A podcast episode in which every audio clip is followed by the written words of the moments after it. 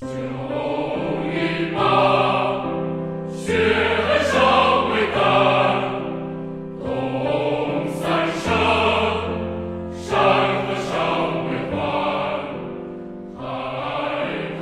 一八历史博物馆始建于一九九一年，一九九七年扩建形成占地面积三万五千平方米的场馆规模。扩建后的新馆于一九九九年九月十八日正式落成开馆。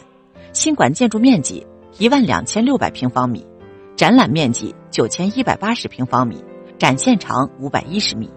博物馆共设有八个展厅，真实再现了从一九三一年日本帝国主义发动九一八事变后。东北人民惨遭十四年奴役，继而奋起抗争、浴血奋战，并取得抗日战争伟大胜利的历史画卷。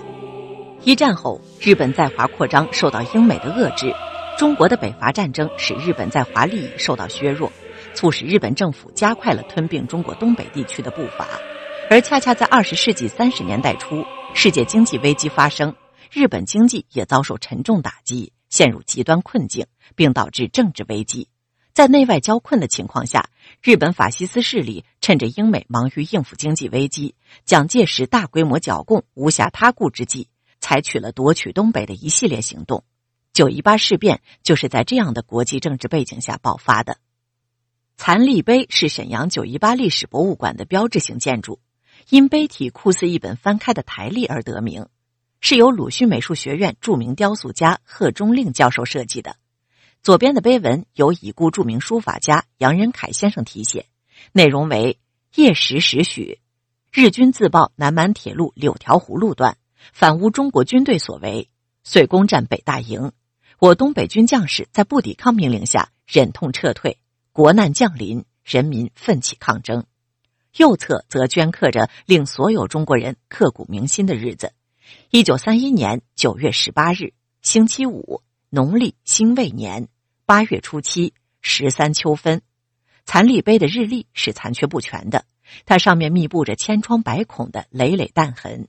累累弹痕又组成了一组组隐约可见的骷髅群，象征着抗战中的千万个冤魂在对日军的罪行进行控诉。残立碑高十八米，宽三十米，厚十一米，用混凝土铸成，花岗岩贴面，呈立体台历状，两边对称。整个建筑庄严肃穆，风格独特，既有现代化特点，又不失民族风格，让每个参观的人都会浮想联翩，记住那个国耻日。在九一八历史博物馆门前有一口警示钟，每年的九月十八日，社会各界都会在这里举行“勿忘九一八”撞钟鸣警仪式，用撞钟鸣警的方式纪念九一八事变源于沈阳胶带总厂退休老工人郝松青的建议。一九九五年，郝松青将这些想法写成信，寄给了人民建议征集办，很快得到了沈阳市委批复，并于当年开始实施。一九九五年，沈阳首次举行民警仪式后，九一八事变纪念活动日渐丰富，并得到规范延续下来。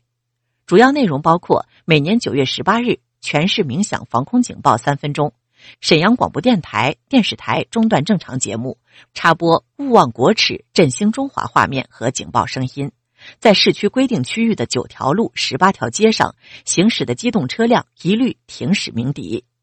民警前，在九一八历史博物馆前的残立碑广场撞击警示钟十四响，寓意中国人民抗战十四年。从二零零四年开始，沈阳市每年还公开向社会选拔撞钟手。让这项活动更富有参与性和群众性。九一八历史陈列作为九一八历史博物馆的基本陈列，于一九九九年九月十八日正式对外展出。展览面积共九千一百八十平方米，展现长五百一十米，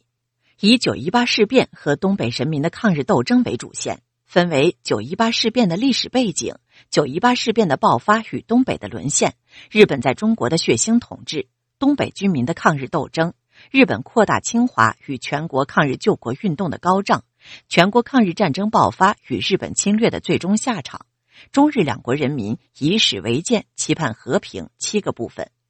馆内利用文物、照片和文献史料与各类声、光电等高科技展示手段的综合运用，真实再现了从一九三一年日本帝国主义发动九一八事变后中国人民抗战的历史事实。整体陈列是一座记录庄严的民族解放战争的历史丰碑，是向人民群众进行国耻教育、近现代史教育、革命传统教育、国防教育和爱国主义教育的良好教材和重要载体。此展览曾荣获全国十大精品陈列奖。九一八历史博物馆的序厅是不等边的方形，总面积三百五十平方米，四周的墙壁全部装饰花岗岩石板。并镶嵌有高低起伏、连绵不断的白色山脉浮雕，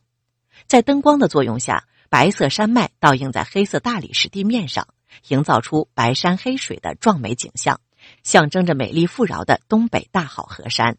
地面的中央有一座金字塔形的铜铸握碑，碑的顶部是一块红宝石，在十四盏灯光的照射下熠熠生辉，象征东北人民十四年不屈不挠的斗争精神。在碑的四面分别用中、日、俄、英四国文字铭刻着这样一段碑文：这是一个永远铭刻在中国人民心中的日子。这一天，日本侵略者悍然发动九一八事变。此后十四年，日本侵略者在中国犯下种种战争罪行，几千万中国生灵涂炭，无数物质财富被疯狂掠夺，中华民族的尊严被肆意践踏。从这一天起，十四个春秋，中国人民反抗日本侵略者的烈火燃遍华夏大地，无数中国人用热血和生命谱写出感天动地的抗日之歌。一九三一年九一八是中国民族的国耻日，中国人民永远不会忘却。序厅的一侧有楼梯通向地下展厅，拾级而下，屋顶的采光窗由大变小，光线也渐渐由明变暗。这是国难即将降临的一种暗示。楼梯旁的地坪上铺满了石粒，石粒中又分布着十四盏紫灯，象征十四年的苦难与抗争。